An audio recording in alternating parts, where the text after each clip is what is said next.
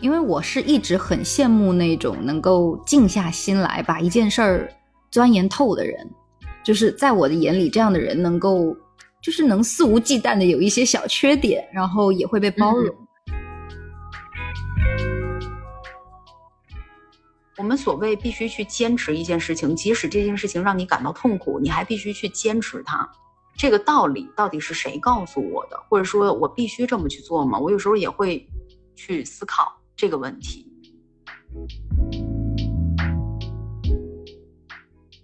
像三分钟热度，它本身就是一个能量的一个极端的走向的过程。就是开始的时候，一个人过分的热情，过分的憧憬自己学会了这样东西。之后的样子，有一个心理学的名词叫做自我同一性，就是我们的需求、我们的情感、我们的能力、目标，还有价值观等等这些特质，都能够得到一个整合的这么一个人格框架。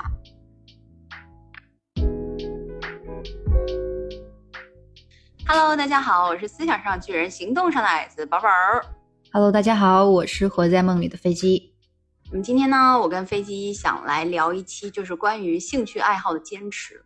就这个，我想到这个话题的原因，是因为我最近就是家里 置办了一架电子钢琴。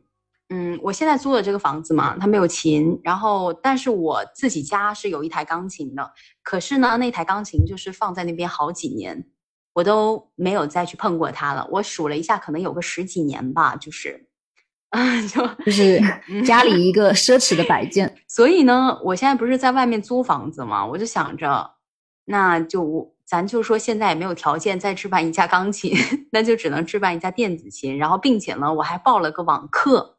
我想着，我看能不能把我以前丢掉的一些兴趣爱好再给它捡回来，所以就想说啊，那我们就聊一期关于那些没有能够坚持下来的事儿。所以我说到这儿很清晰明了，其中一件事情就是我没有坚持把钢琴弹完。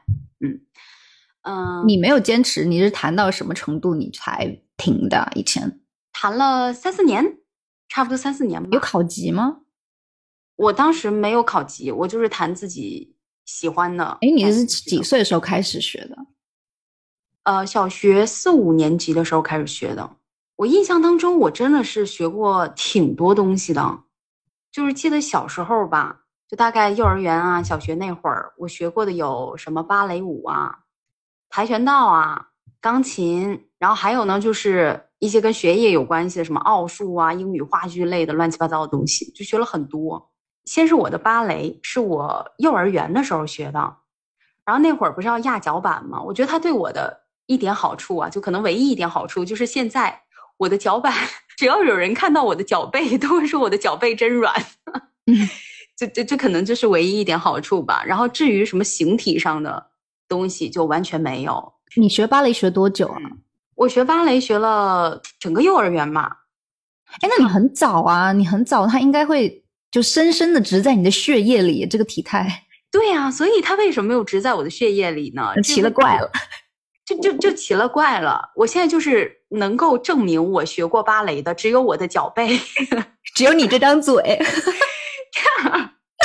对，还有我这张嘴。然后还有什么？还有我的那个，现在那个横劈叉还是能劈下去的，就仅此而已。然后再到后面，我就开始跆拳道，我那会儿没好好学。就按理来讲，不是要考什么段吗？考什么级？对，就是所有东西学的时候，大家都是说我要去考这个东西。嗯，但我完全没有哎，我那个时候他们说要不要去考，或者说他们有计划说啊，学多久以后去考，我完全没有。我就是说我喜欢，然后我就学，老师你教啥我学啥。嗯，我就一个这样的状态，我完全没有把考级、考段位什么的放进我的计划里。可能那时候我还没有那么 J 型吧。然后我当时学跆拳道，我印象很深的是我那跆拳道老师，我那个跆拳道老师吧，他是个光头，光头硬汉，就就就特别壮的那种。然后他特别喜欢养蛇，嗯，养一些奇怪的动物。然后他当时去上课的时候，就那会儿我我是在深圳学跆拳道嘛，嗯，他去上课的时候，每次脖子上都会圈着一条蛇，就很像围巾。然后我当时觉得好有意思啊。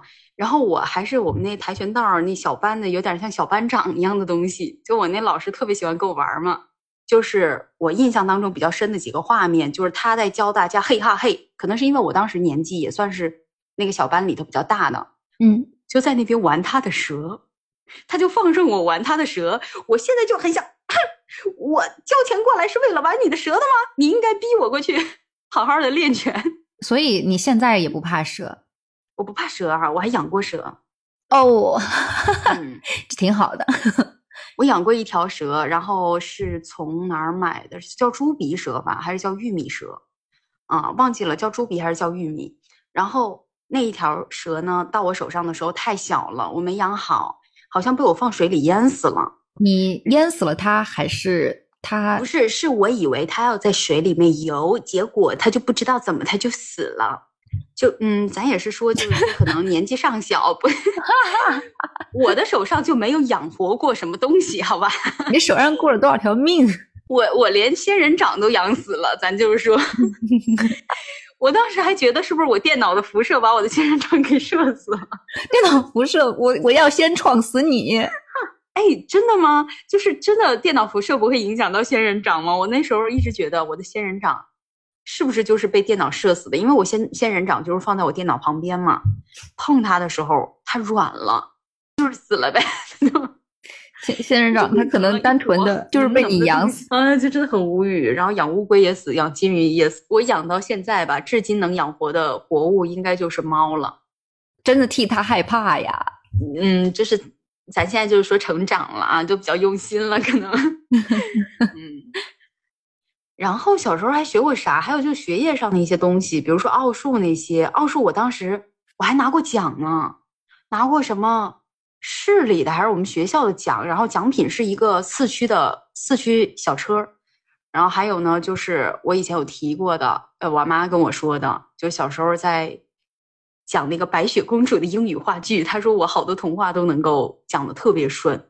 但是我现在这英语水平吧，就是可能还不如那时候吧，就 怎么会这样？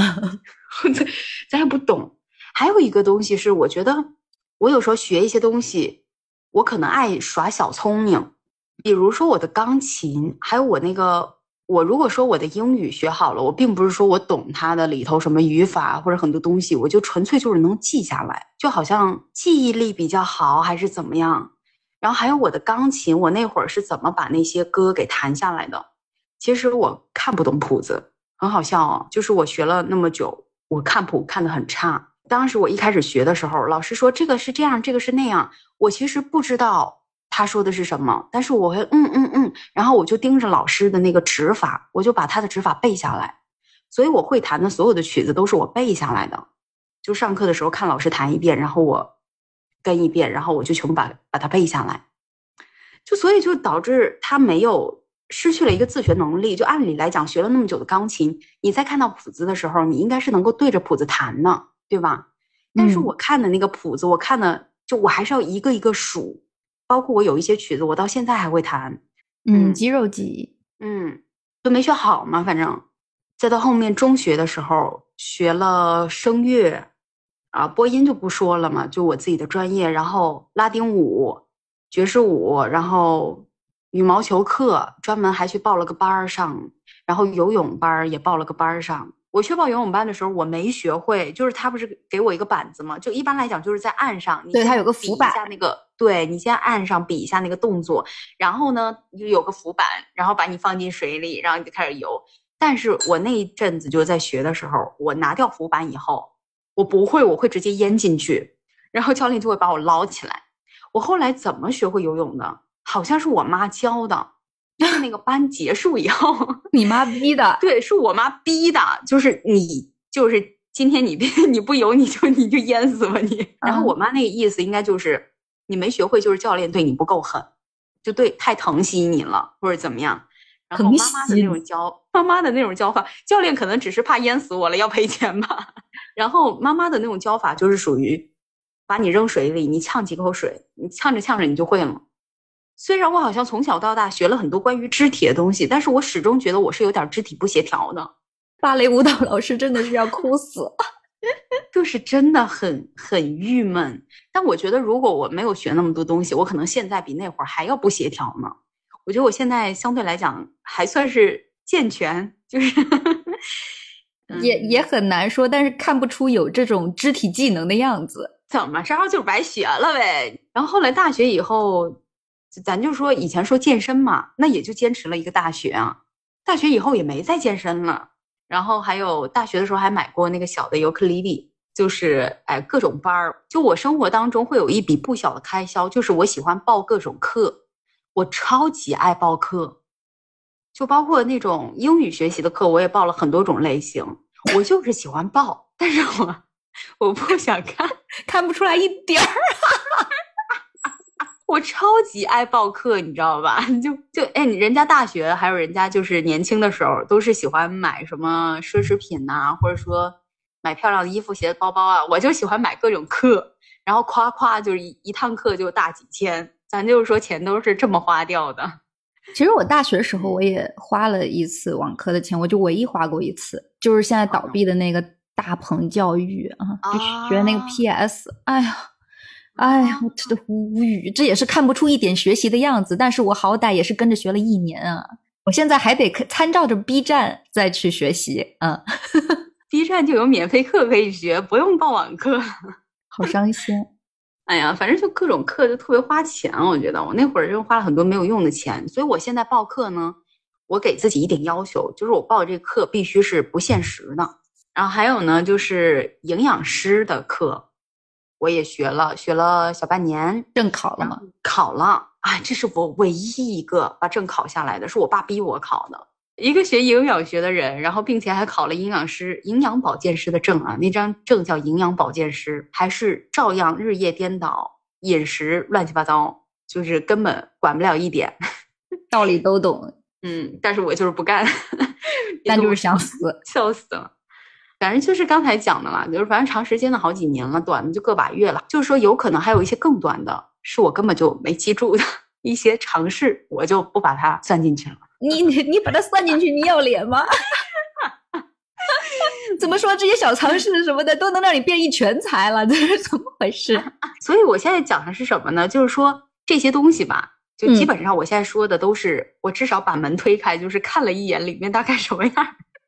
然后可能没进去，然后还花了一笔钱，都很贵吧？都几千块、几千块的。哎呦，哎呦，哎呦，头大啊！真的，就是说，要么就是推开一个门嘛，要么呢，就至少我的，我觉得啊，像我的什么芭蕾啊、跆拳道啊，我都算是一根脚趾头有踏进去的，真的，一根脚趾头，就是没有继续学下去的原因。我稍稍的总结了一下，就一吧。就年少无知，吃不了苦，觉得累，觉得枯燥，就有点不想学了，失去兴趣了。我妈就是那种，她太让我自由发挥了。然后我不想学的时候，她也不会像别的妈妈就说：“那你要坚持啊，坚持啊。”从来没有。我妈说不学，那下个月就不报了，很简单的就就结束掉了。嗯，就就就对你妈有一种很复杂的情绪，就是我也很想要我我妈小时候就就就这样，但是她如果不坚持，不鼓励你坚持一下，又觉得啊这这样的妈妈我也不想要，就是好想要这个妈妈，哎，但是又不想要这个妈妈，可能我不想接着往下学了，她反而觉得高兴呢，那这样我就可以好好的学习了，因为她本质上还是觉得这些没用，如果想要作为终身的事业很难，然后让我学播音已经是很大的一个妥协了。那你呢？你有什么东西是没有坚持下去的？比如说，呃，比如说我弹琴，或者是我跳舞什么的，都是学了好几年了，就真的有考过级了嘛。嗯。但这个东西，我觉得确实是在我身上有一些印记的，就是把我把我变成了一个很装模作样的人。我有点 心碎了。没有，他把我变成了一个很 很装模作样的人。就是学这两个东西吧，就是让我变成了一个从高台上下不来的人。嗯，全是咬牙切齿的。你小时候你是主动跟你妈说你要学这个学那个，对不对？全部都是我主动的。羡慕死我了，我真要命啊！就比如说芭蕾吧，芭蕾和钢琴都是我小时候贼想学的东西。然后我我们家我的周末，我从小学到高中出国之前啊，高中就没有了。到初中我是没有周末的人。你的周末如果你花在兴趣班上，你会觉得这就是你爱干的，对不对？对呀。但是我周末我去的班都是 都是我不想上的。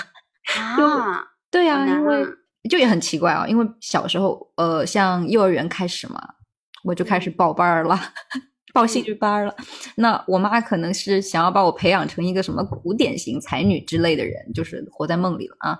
然后呢，她从幼儿园给我报班儿，然后那个时候 就很搞笑哎，就就是我现在回想还是会一头雾水的程度。就比如说在幼儿园的时候，就就在幼儿园的时候，有一天午睡，然后他问我：“你想学古筝还是钢琴啊？”我说：“钢琴。”然后我妈就给我报了个古筝的班。那古筝第二天就抬家里来了，我我然后不是还有小学五年级的时候吗？嗯，然后他问我。想学民族舞还是芭蕾舞啊？我说芭蕾，然后他转转头就把我跟我发小搞进了民族舞班，一上来的难度就是七级的难度，我那时候连劈叉都不会，你知道吗？我每次拉筋儿的时候，就是下腰的时候，我真的会疼哭，就是 就是脸都憋红了，然后那个眼泪有眼泪就这么掉下来，因为我小小学五年级已经不算是一个很柔软的年纪了啊，对，是的，特别是当全班都是童子功。他们下的那么的轻松的时候，你真的就觉得为什么一根竹竿啊？你硬要觉得它是根弹簧，你为什么觉得它是软的呢？哎，那你现在还能劈叉和下腰吗？我现在能竖叉，然后下腰是不行了。我现在腰特别差，我腰肌劳损。哎呦，我最会的就是下腰，朋友，我我下次给你下一个，我表演一个，就是那什么程度呢？就是全班几乎都是童子功嘛，他们都从二级练起的那种小姑娘，然后。因为从小就练，然后就是他们说话做事就有一股腔调，就是那是哎，对啊，就很应该会很优雅吧？我想那个年纪那不叫优雅，那叫拿腔拿调。哎，说说句实话啊，嗯，就你妈妈给你报的班，什么古筝和民族，都是我未来想给我女儿报的班。你不要成为那样的妈妈好吗？如果你的女儿说是芭蕾啊，你就送她去芭蕾舞班。那如果她非想去芭蕾，那就去芭蕾。就像古筝的话，我是从幼儿园学到了小学四年级，我记得非常清楚，就是结束的那一天是怎么结束的。就是有一天，我妈在给我梳辫子，你知道吧？小学四四年级啊，小学四年级，她还是给我梳那种大大背头，全部头发都上去的那种辫，可以把人的眉毛，可以紧的把人的眉毛都吊起来的那种辫，他在给我说。优雅。就是优雅两个字，不是追求，就是两个字精神。他就突然间跟我说了一句，就是说那个四级得考了嘛。然后我说我不喜欢古筝，就我我学到了这一年，到了小学四年级，我才说我不喜欢古筝，你知道吧？就是我有多不敢说。然后，然后我妈说你把那四级的证考下来就可以不学了。然后我就就怎么说，那个一阵狂喜，我当时就跟通了电一样高兴。因为我我自己作为学了这么多年的人嘛，我学到了四级，就是我我们这样子就是很认真的去学，为了考级而学的人，我们的基础功是要练好几年的，那就表示说我琴谱是肯定会看的嘛。那你知不知道啊？四级跟五级的琴谱那就是有弊呀，就仿佛就有结界，你知道吧？就四级四级的谱我还看得懂，五级那个高山流水的谱真的我就看不明白，然后我就嗯。就在那里，我就不知道被老师打了多少回，就是就是我看不明白谱，然后我也跟不上那速度，就直接跟不上了，就一个一个四级的人跟不上，要学五级的时候卡住了那种感觉。当时其实也觉得不可置信吧，但是为了考过四级，那个四级的那个渔舟唱晚，我反复练，反复练，就练到了什么程度，就是说。就四级考过之后，我就再也没有碰过古筝。但是但凡嗯，我现在再遇到一架古筝，我都能直接上去也要闭眼弹出来，就是一直练，一直练。但是你是因为喜欢嘛？你要么就是练，就是喜欢。我练是为了过，你知道吧？这四级我必过啊，我过了我就不碰它了，就是那种。然后民族舞的话，是我自己本来就不喜欢吧，就就从从踏入教室的那天开始就不喜欢，就是很尴尬呀。你想想看，全班劈叉的时候，我。悬在半空，一点成就感都没有。我就是 就是下不去，永远都是悬在半空，下腰也悬在半空，很尴尬。然后呢，而且我当时，我我现在都是，我从小到大都喜欢那种节奏感很强的舞种，就比如说拉丁舞，嗯，或者是。力量感很强的力量，其实拉丁舞力量感也蛮强。就是芭蕾其实也是需要一个，就是身体发力就往上提的那种，精气神儿都往上嗯提。我不是说民族舞没有啊，但是当时你知道当时的那个氛围是希望就是大家跳的一般都是那种柔美的舞蹈。哦，我就喜欢柔美的。呃，该动手腕的时候手腕被敲了，就是因为老师老敲我这手腕，嗯，怎么这么硬啊？就是，然后该下叉的时候悬在半空，该下腰的时候 悬在半空。你说我学这个有什么意思？嗯，一点正反馈都没有。但是那真的很苦哎，因为那会儿在不适合啊嗯就是不适合。但是当时呃，就是说，呃我妈也不会送我去学我喜欢的舞嘛，因为这个不在她的选择范围内，跟她想要培养我的大方向相悖，你懂吗？太传统了，我现在都觉得我就嗯，然后呢，背道而驰吧。我就是还在叛逆吧，就是嗯 中年老叛逆了。我就从初二嘛跳到了嗯高中，然后跟我妈商量不学了。她也是说，就等你考过了九级，你不想学就不学。哇，那我又是一阵狂喜。然后我那阵子就是疯了，我就疯狂的练，睡觉前啊压腿嗯下腰那一套一套的，就是就是给他那最后还是下下去了，压压腿也压下去了，然后怎么说呢？这手腕啊该软也软了，就是怎么说？在短时间内把自己呃前几年的课都补回来了，但是就是为了过级，我不是为了让自己跳得更好，对不起。然后呢，嗯就把自己练的一身很结实的肉。怎么说？那个时候的中学生普遍还是偏瘦的，然后那个时候的审美也是偏瘦的。嗯，我那个时候就是一个异类，就是一个很结实的女子，就是一个 看起来很能干活的女子，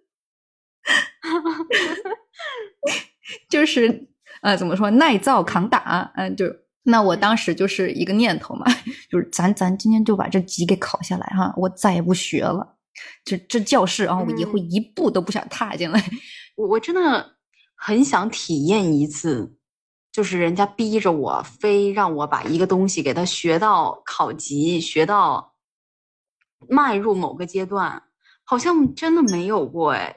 我这么说有点儿共情不足啊，就我觉得你在讲这个话的时候，你是不喜欢这个样子的，但是我竟然刚才有那么一刹那，我是非常羡慕的。到底是谁羡慕谁呀？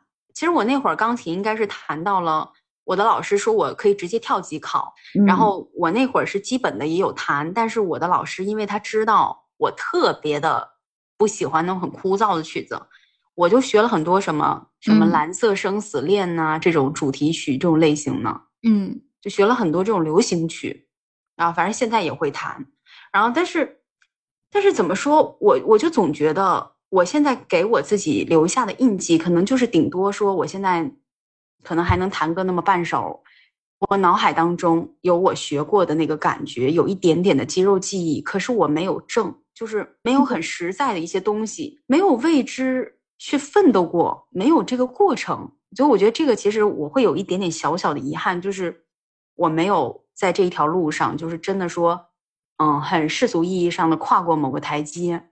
你在在想这个东西的时候，你其实忘记了一件事情，就是当时兴趣班的那个氛围并不如现在的好。所以，而且你遇到的，比如比如说你分享的钢琴的故事的话，你你遇到的老师其实是相对体贴的。但是你想，就是我当时在学习，就是我为什么这么积极的想要放弃这些兴趣班？嗯嗯，是呃，一个是因为不是自主选择的，第二个是说，大部分时候在上这些课的时候，那个氛围是很压迫的、很压抑的，他不快乐。当时的兴趣班其实就是老师在周末管孩子，那个时候小孩周末都放哪儿？青少年宫，嗯交点钱，老师教你上课。那学生基数那么大，老师又管得严，是吧？那就是当嗯时正就就是学校里头老师也很严格嘛，对吧？嗯，那当时兴趣班老师是是会上教育的啊，就是上那个就会拿小小小竹竿打人的，而且家长是会默许他下手的。就就比如说我学古筝的时候，我那时候那么小，对？吧？就换了好几个老师，都是会那种一言不合就用小细杆子打你弹琴的那个手上，你的那个手指哈跟手背，它本来就没有什么肉，它是真的疼。嗯而且你还不能缩手，你缩手就再来一下。我经常就是我练琴，我就回忆我练琴，我从来没有一次是笑着练琴的，我最多都是哭着练的。哦，就我换了好多个老师，嗯所有的练琴的场景都非常的压抑，就是一盏灯在上边，然后一台古筝，嗯然后老师在旁边手里拿着根棍儿，就总是会哭着出来，因为打是很痛的。那然后我遇到的兴趣班老师真的对我太好了，都都跟我挺好的。还有一个就是说，像刚我们也说到那个学舞蹈嘛，就是那我们学舞蹈的其实都知道啊，就教室里的第一排，嗯第一排啊、那一整排啊、嗯和第二排中间的位子啊，都是给最美、跳的最好、最柔软，或者是老师最喜欢的那种同学的。然后那时候我跟我发小进去嘛，身子骨都已经很 开始僵硬了，就是 我们一直都是站在最后一排的角落，然后我们个子其实都不高，你知道吧？我们的基础也不好，跳错了也没有人管，或者有的时候就远远的，我真的能能看到老师就丢过来一个白眼，嗯就就是撞死了，就但是怎么说，就是我们基础不好嘛，又被忽视，就是所以说学到了九级。九级的话，还是因为就是考级前一个月我就多去练了，就才过的，就是马马虎虎过的，不是说啊漂亮的过了没有，嗯 就是其实过的时候我也觉得不可思议吧，因为在在教育就是在在在学的那个过程中，一个是没有感受到被重视过，也嗯也没有被好好的就是帮助过。甚至说，哎，你可以，你甚至在那个小小的教室里就体会到了什么人怎么被分成了三六九等，嗯 嗯，是的，是的，对，就是这这种脏东西啊，怎么出现在了舞蹈教室里啊？不对，舞蹈教室就是会有这种脏东西，但是就是、嗯、老师是会有偏好的。怎么说呢？你不可能就比如说民族舞，它里面我还是嗯有喜欢的舞，因为我喜欢力量型的舞嘛。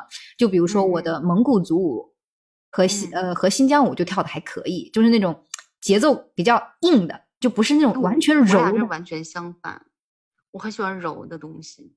就是就是那嗯种我跳的特别好。我只有在一次蒙古舞的时候被分到了中间去站着，因为那时候就是我跳的最标准，就是我跳到了我擅长的，而且也喜欢的，就那种力量型的舞嘛。蒙古族舞它要抬腿啊，还还要滞空，嗯就是很爽，就是那种大汗淋漓的感觉，我自己都爱上了。就那一刻，我觉得我是爱爱跳舞的，但我不喜欢的应该就是那种压抑的学习氛围。但是有个好处吧，就像你说的，就是比如说你现在还绷脚背，是不是？就是我嗯现在，因为我练了好几年的跳舞了，然后我现在身体的那个筋儿还是很柔软的嘛，就是没事儿就来个啊高抬腿什么的，嗯嗯嗯，对 就是我嗯我的肉是紧的，就是包括我的小腿肌你的肉是紧的，而且你从小到大可能都没有那种特别忽胖忽瘦的那种情况。啊，对我从小到大，就只要我不长高了，我我停止嗯长高了之后，我每次上秤都是固定的四十三。特别好。我觉得我妈对我真的是有时候，我妈她特别爱 PUA 我，就在她嘴里我一文不值。但与此同时呢，她对于我一些，她对于我一些行为又是过于的放纵呢。就包括我以前就，谁家的小孩儿去肯德基、麦当劳一吃吃两个铁板烧鸡腿堡呢，两个 谁家的谁家的小宝宝儿？我真的是很无语。我看了我好多张照片，都是在肯德基里拍的，那左手一个大鸡腿，右手一个汉堡。谁家孩子这样让你家的女孩这样吃啊？我真的，不是不是你你你这也吃得下呀？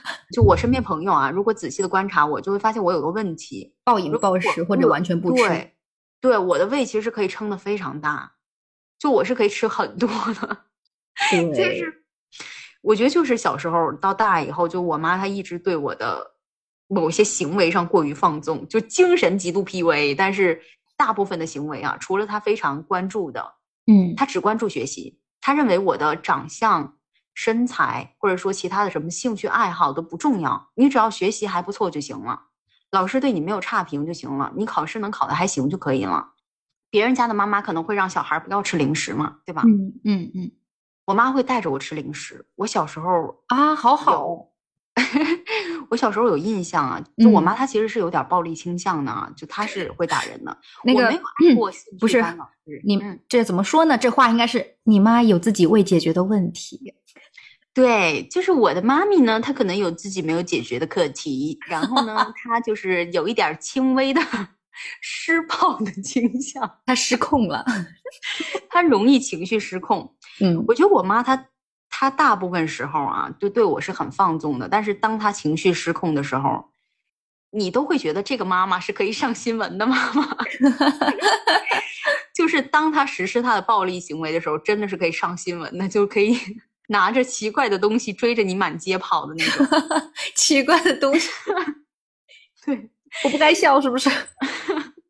反正就是这么个妈妈啊，无时无刻都可以揍你，就人很多的时候也可以给你一巴掌的这种妈妈。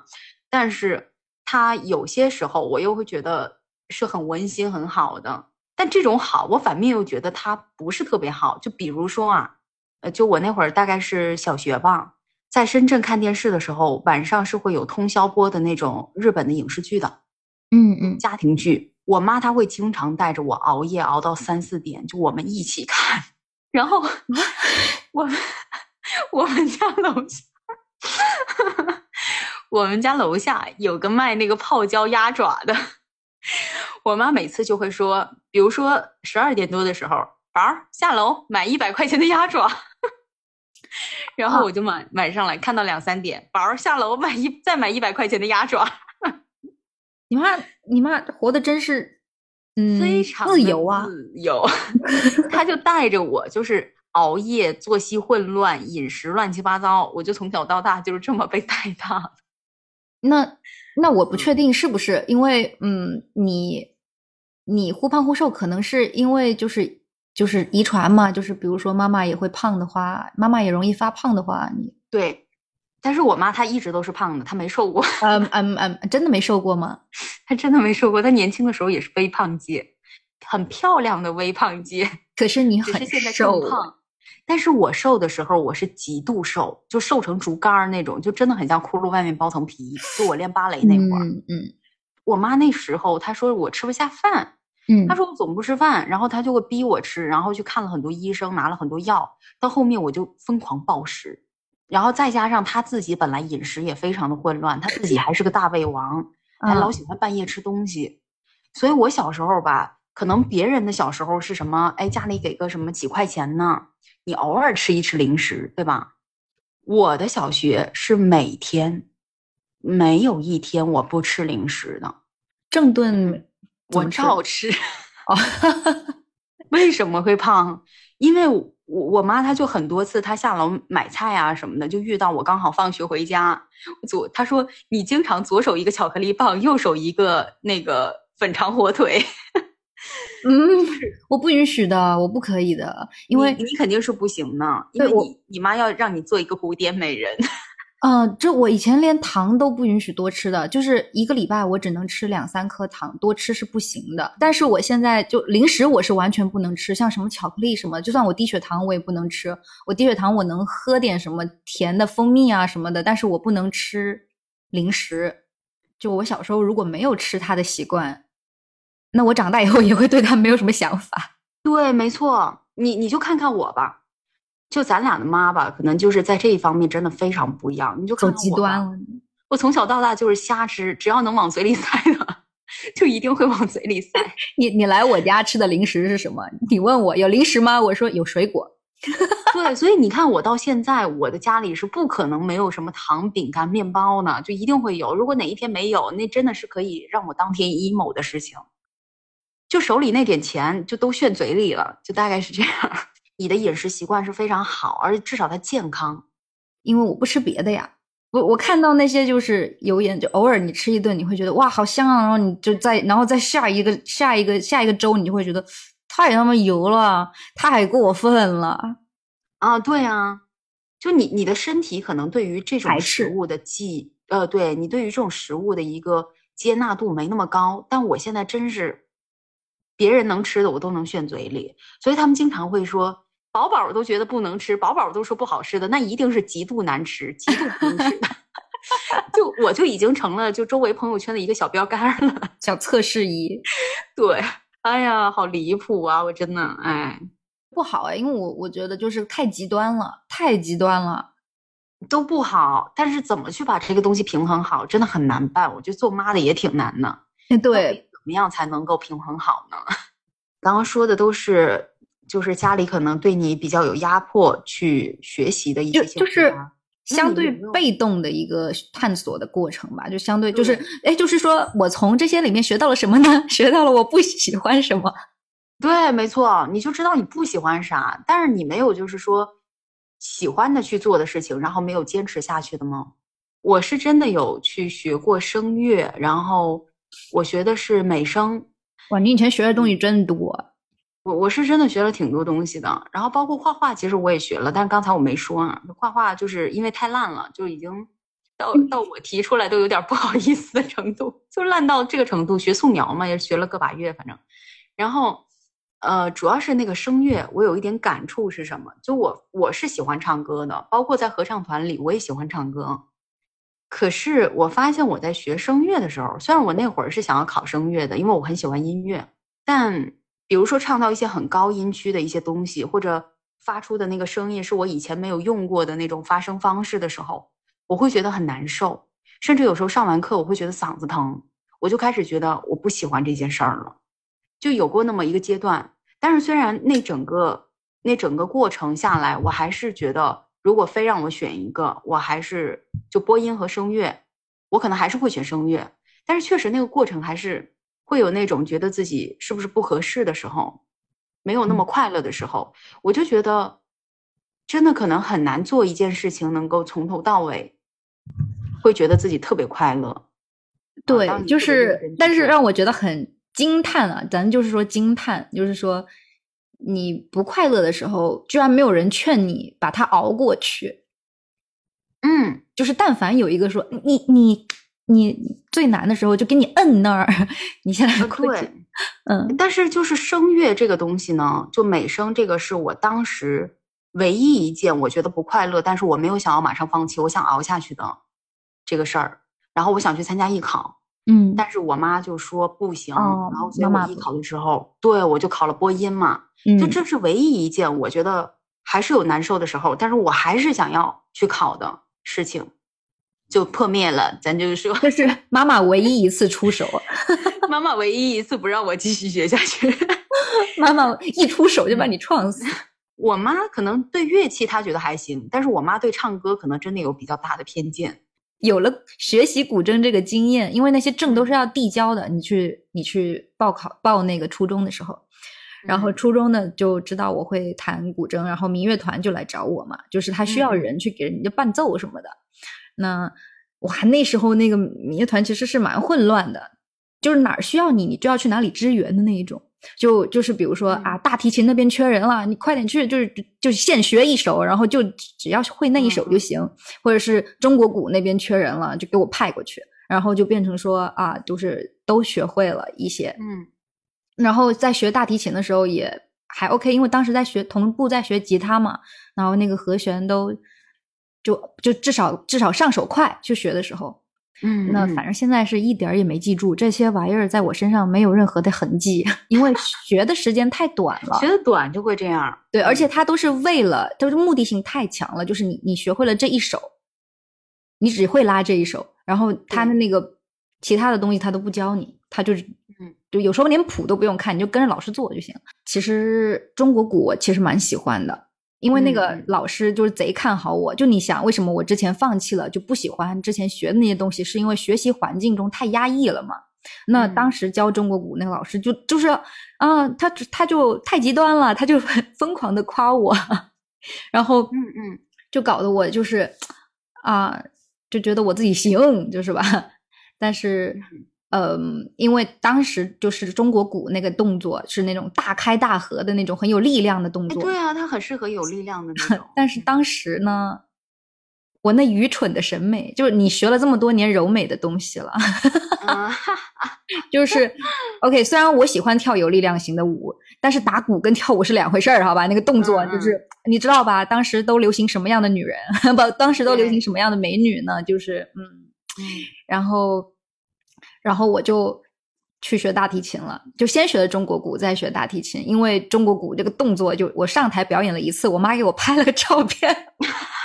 我我在定格，我在看他给我定格下来的那一秒，我真的就想把那个照片上面我的那个头抠下来，就是这不是我，这不是我死了，就是太有力量感了，我。就就当时不喜欢，但我现在如果让我再去学，我肯定就是喜欢中国鼓的。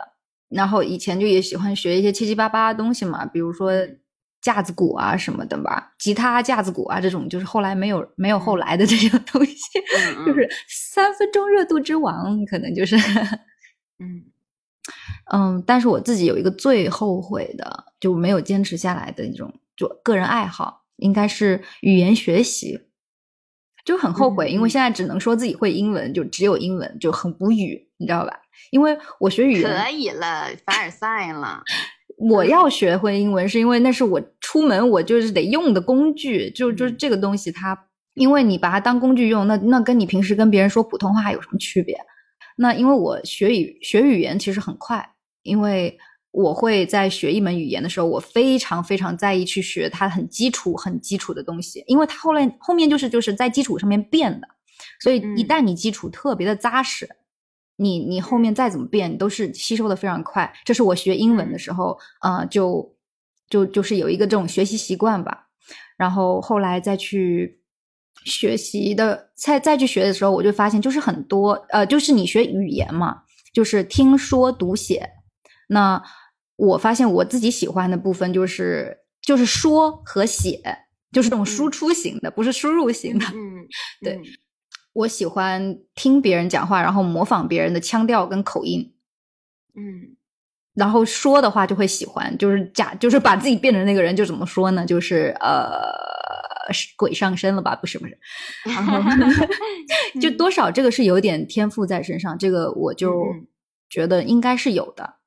那然后其他就是比如说写作啊什么，就是本来就很喜欢嘛。那那那阅读和那个听力，其实我都是一般的。当时是在高中的时候，高中的时候就有要求说，就是在去出国了嘛。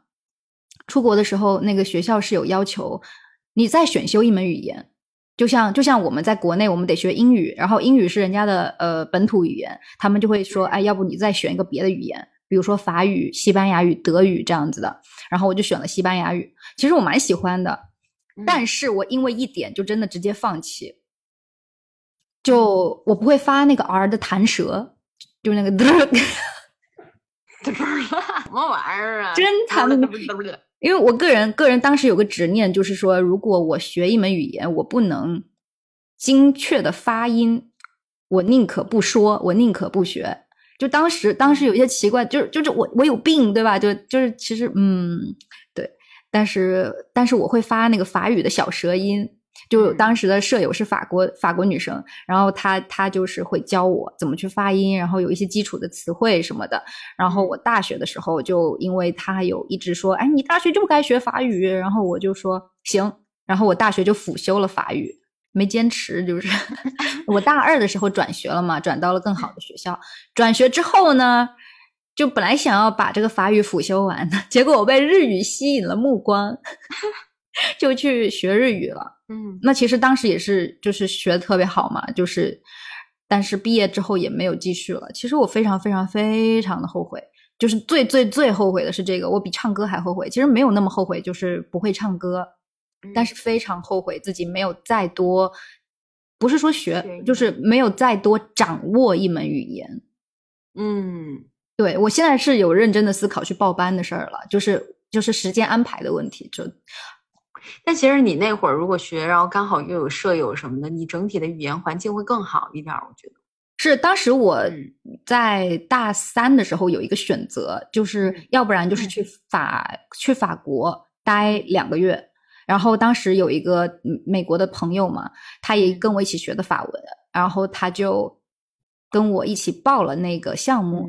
结果到了大三那一年，我是想突然间有了个实习的机会，然后我就权衡了半天，我就啊还是选了实习，就把它给割了。嗯嗯，但是我发现本来啊。两个输出一样水平的人啊，等他从法国回来啊，他那输出水对，而且他整个人都变了。就是你不要觉得美国人的呃，美国女孩都是有自信的，那是那是好莱坞的女孩，大部分女孩该有什么该有什么心理疾病都有什么心理疾病啊，就是其实她没有那么自信。但她去了一趟法国之后，哇，那整个人走路都带风了，就是真的好像就是更你可以感觉到他更自信了，然后更。更洋溢出一种就是很积极的活力，然后皮肤也被晒的，就是很 tan，就是嗯嗯色，因为他们可能他他是去南部嘛，然后就经常去海边这样子，哇，真的就是很难受。因为我其实这个遗憾我真的懂哎，太遗憾了，因为因为因为去法国的钱就跟我在美国待的那四个月的生活费那钱是一样的，而且而且我在那次实习中学到的东西，我觉得就是有学到很多东西，但我并不喜欢，我觉得没有，还不如去法国，就很生气，很很难受啊。要么就是不学第三门语言，要么你不要学了又放了，就是。啊，对啊，就是这个东西，你知道你能做好，但是你又放了，然后再回头，你就发现你又只能从基础的捡起，那真的是很难受的一件事情，就是整整两年的浪费。唉，刚刚听完你的分享，我觉得你很多东西都是可能家里压着你做的，我突然又觉得我好幸运呢，我真的好幸运，我好像想尝试的、想做的事情，嗯，我都做了。对啊，其实。其实就是很羡慕你嘛，就不懂你在推拒什么。嗯，可是做是做了，但是缺一个人，就是在我想放弃的时候稍微鼓励我一下，就是我逼迫我一下，给一点点逼迫。哦，这真的很难平衡，很难有那么完美的人吧？就给了我太过绝对的自由，甚至有点放纵了。然后我在成年以后，其实我们刚刚讲的很多都是兴趣班，但我成年以后，我也有做过其他的就是没有坚持下去的事情，可能是。嗯，比如说，其实我们现在在做这个播客，它也算是新媒体嘛。就是刚成年那会儿，刚成年的三四年间吧，反正也就大学那会儿，我其实也尝试过很多其他的事情。我觉得我真的用二十几年的时间，我已经把我现在能想到的、想做的、感兴趣的都试过了。嗯，所以这可能一定程度上也导致了我现在对很多东西 没有探索欲，或者根本不感兴趣。但是，我。就是感兴趣的事情，它更加的聚焦了。就是现在对我来讲啊，嗯，就对于此刻的我来讲，不太可能出现三心二意的时候了。就基本上就认准一条路走下去的，因为其他我都试过了。就像新媒体，我也尝试过其他的，比如说当时比较火啊，就那会儿大学还比较火的微博，还有小红书。小红书那会儿刚火的时候，我也去做了一些尝试，但那那个时候是我一个比较极端的时期。就那个极端呢，就是我的情绪状态是不受控的，整个人很不稳定的。然后我大学的时候，我有就是一滴嘛，就是说有这个进食障碍的问题。对，所以我那会儿对碳水化合物是疯狂的热爱的。我当时就还是那句话嘛，就是手里有点钱，全炫嘴里了，就探店各种面包店，那种一个面包大几十的，我哐哐买。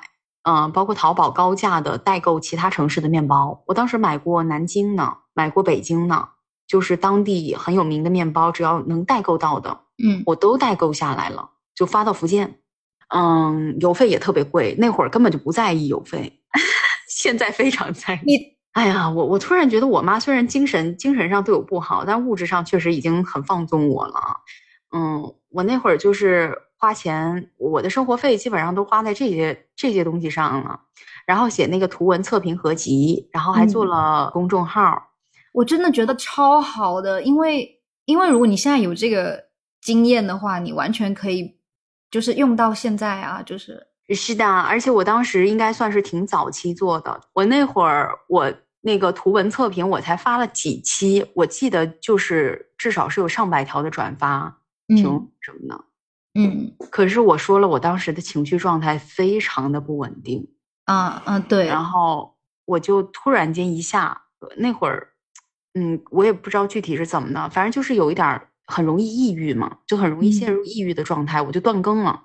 一抑郁，人就进入了一个死循环，就是不想再说话，不想再跟这个世界有任何的接触了，就突然间就是完全没有动力去做这件事儿了，就那么一下子，我直接把微博号都注销了。想要离开这个美丽的世界，对我就想说死了吧得了，就这样。哎呦哎呦哎呦哎呦，哎呀，就那那会儿真的非常的负面。你你现在应该要觉得我是一个特别积极的人了。我我就想把我的 iPad 拿来敲木鱼给你听。就我马上就会觉得啊，有什么意义呢？对啊，大家可能嗯喜欢吃 So What，然后又关我什么事儿？就是。脑子就进入了一个死循环，嗯，直接就关我什么事儿？对我当时就在想，说我会不会坚持下来？我现在也是个面包面包博主了。对啊，你你现在拿那号做点别的也行啊，很正常。因为当时你的情绪状况是不允许你继续做下去的。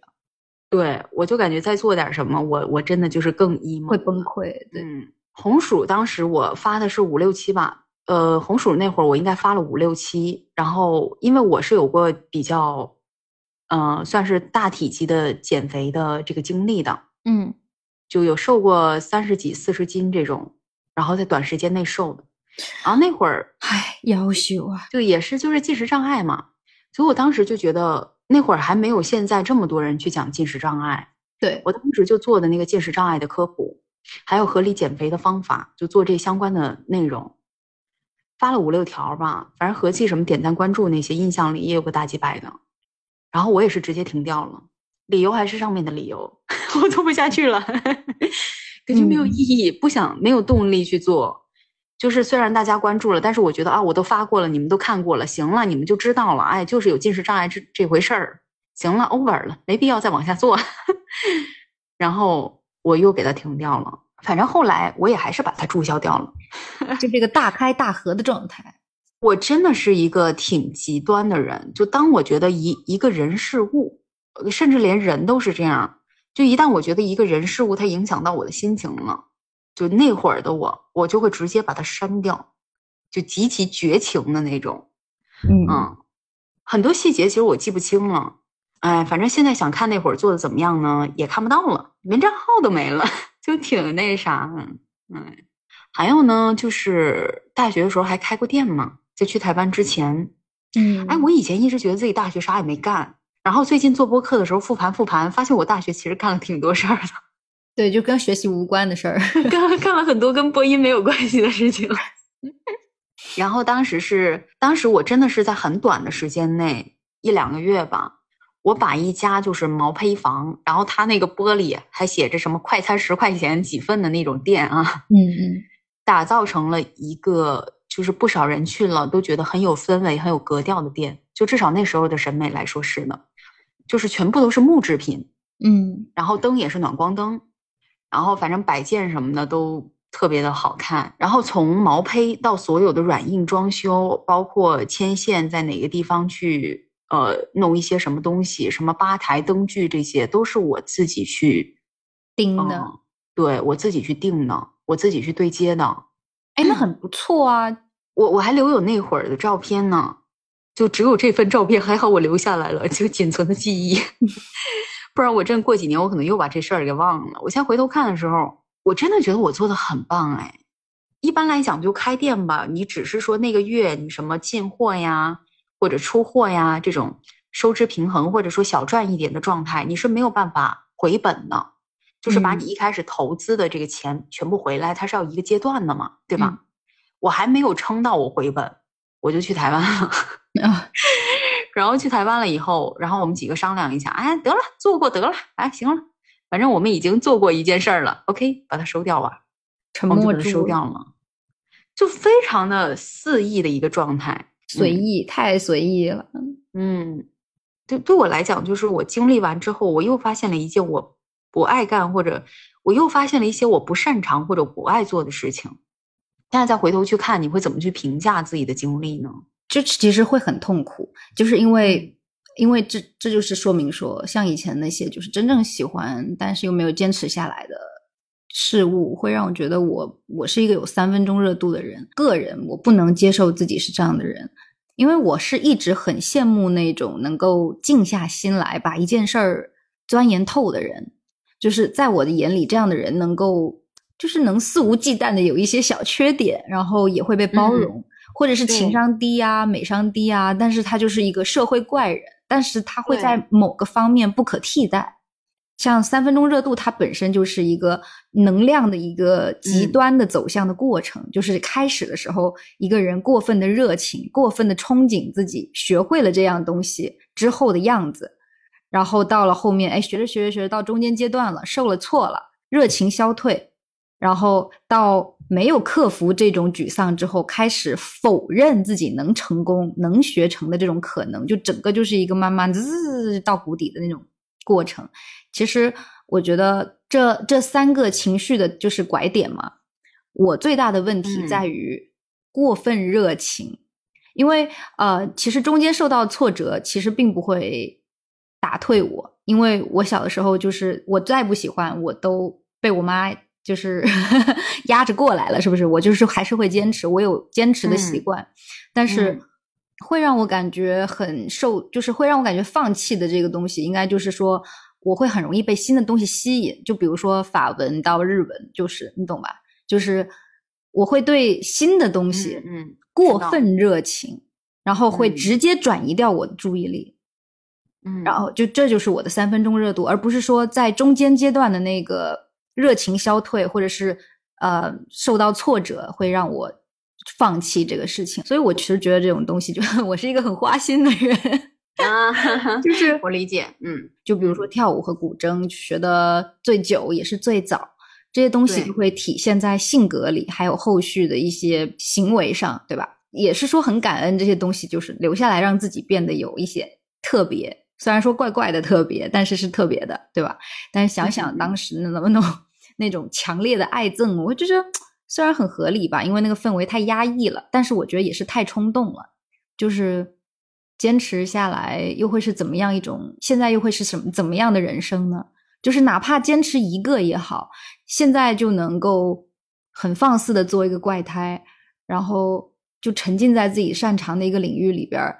就是 这是我想要的一种人生的状态，嗯，而不是而不是说嗯我现在就是去，比如说学了一个很广泛的专业，也不是说也没有去读研究生，然后也没有说对什么东西很钻研，就变成了一个很广泛的人。那那这么说，是选择性很多，但是他就是在职场中的选择很多，你可以做很多事情，但是感觉就像是去拧螺拧拧螺丝的，没有不可替代性。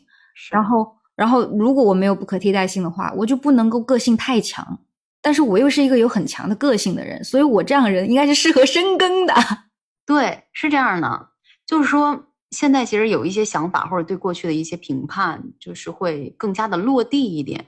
就可能刚刚你说的，就是说这些东西它会带给你很正面的东西，起码你知道你什么都尝试过了，你也接受自己是一个呃三分钟热度的人。但是可能对于我来说，我其实还做不到和这一部分的自己和解，就是还是很痛苦。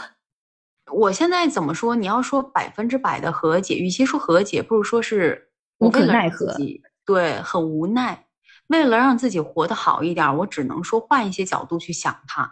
当然，在我去自洽或者换一些角度去想它的时候，嗯我也确实是找到了，就是所谓的三分钟热度，它带给我的一些益处。甚至有时候我都在想，我们所谓必须去坚持一件事情，即使这件事情让你感到痛苦，你还必须去坚持它。这个道理到底是谁告诉我的？或者说我必须这么去做吗？我有时候也会去思考这个问题。可能不会有一个东西是你全程无痛的，但应该会有那么一个东西，是你即使感到痛苦，但是你仍旧想要去再学嗯一下的，或者说别人稍微鼓励你一下，你就愿意接着往下做的。或者是你自己就能给自己很多正反馈，你不期待他人来夸你的这种东西。是的，然后还有呢，就是我刚才讲的，在思考说这件事情，如果说我去想它的正面意义，它有什么样的正面意义呢？我就会觉得我的人生是做减法的人生，就我找到了我现在目前能够坚持下去的事情，我现在确实是有能坚持下去的事儿，然后让我成为了现在的我，然后我至少现在我还是挺喜欢现在的我的。从一些现实层面，呃，或者功利一点，或者说目的性的角度来讲，没有成功，没有成就，你没有在一个领域里有一个成绩，或者说至少登上了一个中高段的台阶，那从这个社会评价体系出发，我绝对是个，我绝对是个失败的三分钟热度的人。但是我一直在探索自己想要什么，或者说我喜欢什么。这个坚持探索自己未知却感兴趣的领域的这么一个过程啊，即使最终可能就只有一个大脚拇指头踏进去，但是，但是我的人生确实因此多了很多体验。然后同时呢，我排除了很多我不喜欢的事情。然后再一个，其实，呃，我身边也是有接触过一些坚持学下去的人，但你会发现他们也特别的开心，或者特别怎么样吗？也不一定。所以就是说，这个人生它真的不会因为某一件事情、某某好几件事情 没有坚持下去而彻底的失败。就是也不至于，然后坚持下去了，也不至于说我就会比现在好特别多，就是遗憾吧。就是可能对我来讲嘛，我觉得人生一定是充满遗憾的，因为我们不停的在做选择，就不管是不是兴趣班的选择，不是这个选择也是那个选择，每一个选择的同时，都意味着你在失去另外一种可能性。但是我们生活当中在做出无数的大的或者小的选择，不管它关乎什么，都是我选了这个，我就失去了那个。我觉得遗憾或者说失去，它是一种必然，就肯定是会这样的。然后再有一个呢，就是我觉得以前的这个经历，让我成为了一个自由野蛮生长的人。怎么说呢？我觉得我现在自我意识挺强的，我觉得是跟我这一些经历是有关系的，一定是有关系的。还有呢，就是在后来就是看了一些发展心理学相关的内容，那从更现实的角度来说。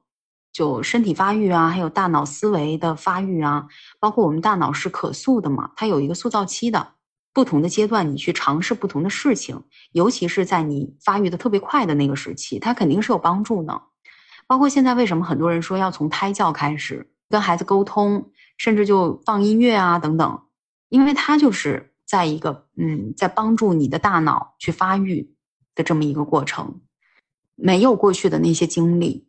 我不一定会像现在这样，身体机能比较健康，啊，或者说成为了一个会思考、有探索欲、自我意识比较强、热爱自由的人。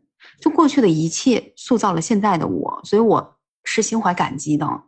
虽然我现在是没有特别优秀的地方，但是我也没有特别糟糕的短板。难道不是我的学习和我过去所拥有的这些条件，让我变成这样的人的吗？有一个心理学的名词叫做自我同一性，就是我们的需求、我们的情感、我们的能力、目标，还有价值观等等这些特质，都能够得到一个整合的这么一个人格框架。我们具有自我一致的一个情感态度，啊，我们能够自我贯通我们的需求和能力，我们有一个恒定的自我的目标和信仰。再简单来说。就是同一性的达成，它意味着我们人格的一个健康成熟，我们自我整合完成了，还有包括现在自媒体里可能经常说的一些内核稳定之类的，啊，那我们亲自的去做一些试验，去摒弃不适合的东西，去发现适合自己的生活方式，去寻找根源，这个过程是建造我们牢固的自我同一性的非常重要的一个部分。啊，当然，对于现在的人来讲，自我同一性的达成是一个缓慢的一个探索的过程。那如果说我们的同一性达成了，那我们不容易对很多选择感到迷茫和困惑，也能够更早的去自我实现。心理学家那个埃里克森，他的那个发展阶段里有提过，还有就是马西亚的理论都强调过自我同一性达成的重要性。那当中呢，马西亚他是被称为自我同一性研究的集大成者。他根据我们的探索和承诺的这个程度的高低，划分出了四种同一性的阶段，就是我觉得我们可以去对照一下啊。第一种呢叫统一性完成型，具有高探索和高承诺。那这一类的人呢，他体验过了各种探索，他仔细的考虑过了各种选择，并且对特定的目标、信仰和价值观做出了坚定积极的自我承诺。就是我知道我要成为什么样的人，我想要什么样的东西，嗯，那这一类的人呢，他的表现呢，就是目标很明确，然后相对来讲也能够比较乐观进取，比较主动啊去做一些事情。呃，当然可能啊，可能这样的人也会自主性很强，不易顺从。那我觉得是比较接近我现在的样子的。第二种叫同一性延缓型，它具有高探索和低承诺。就这类个体呢，正处于嗯探索的过程当中，不断的收集信息，尝试各种活动，呃，希望能够发现引导他们生活的目标和价值观。他们积极的去做出各种各样的选择，但是还没有对特定的目标、价值观和意识形态做出非常有意识的承诺和投入。表现出来的人格特征可能就是敏感、情绪波动大。能够积极的探索，有追求，但是有可能会陷入不切实际或者好高骛远，甚至因此产生挫败感。这可能是我比较早期的样子。就我觉得我这两年还是，嗯，没有那么严重。嗯，就是像同一性完成和同一性延缓，它都是我们在人格比较成熟的阶段比较容易进入的一个状态。第三种呢，叫同一性早闭，它具有的是低探索和高承诺。就是这一类的人群呢，是没有体验过明确的探索，但是却做出了承诺的。那像这一类人群的父母，很有可能就是，嗯，比较权威型的，压迫感比较强的。就是说我告诉你你要去做哪一行，比如说你要继承家业，比如说你必须做医生，你必须做什么什么职业，然后你必须几岁结婚，你结婚的人选还得是我给你定呢，你最好是自己不要谈太多的恋爱。然后像这一类的人群，可能就是接受了权威人物，嗯，身边的这个权威性的家长预先给他准备好的一个同一性，可能就会有这样的人格特征，比如说自主性比较差，然后可能会常常使用防御性的自恋来维持自己的自尊，思维可能会比较刻板，然后对于对于权威领袖呢，有比较强的一个遵从的倾向，然后表现出来有可能是比较保守、比较顺从、比较严肃。认真沉稳，我身边其实有接触过不少就这这一类型的人。当然，我们说了每一种人，其实他都你要两面去看他嘛，对吧？对，因为因为又会觉得说，嗯，虽然说无法共情，但是我觉得他现在过得也不错。主要是他自己不会因为自己的同一性是什么样的型而觉得有任何的负面情绪。对，我觉得这一点是很重要的。要么就是他完全没有意识到这是什么问题。要么就是他他接受了嘛，就是说他接受了，就是好，那我这辈子就这样嘛。有一部分的人是这样的，但是我身边有这样的一个，就比我大两三岁的这样一个 朋友，他就是属于那种从小到大，他的父母替他安排好了一切，然后他现在的状态是他不太喜欢自己现在的样子，不能接受，然后整个人进入了一个很自闭的一个状态，然后他的父母很纳闷。他的父母纳闷的点是在于，我们家家庭条件这么好，我一切都给你安排好了，为什么你会长成现在这个样子？他他是非常压抑的一个人，然后话特别特别少。因为我们家其实算是，嗯，关系比较近的，所以我跟他爸妈是有接触的。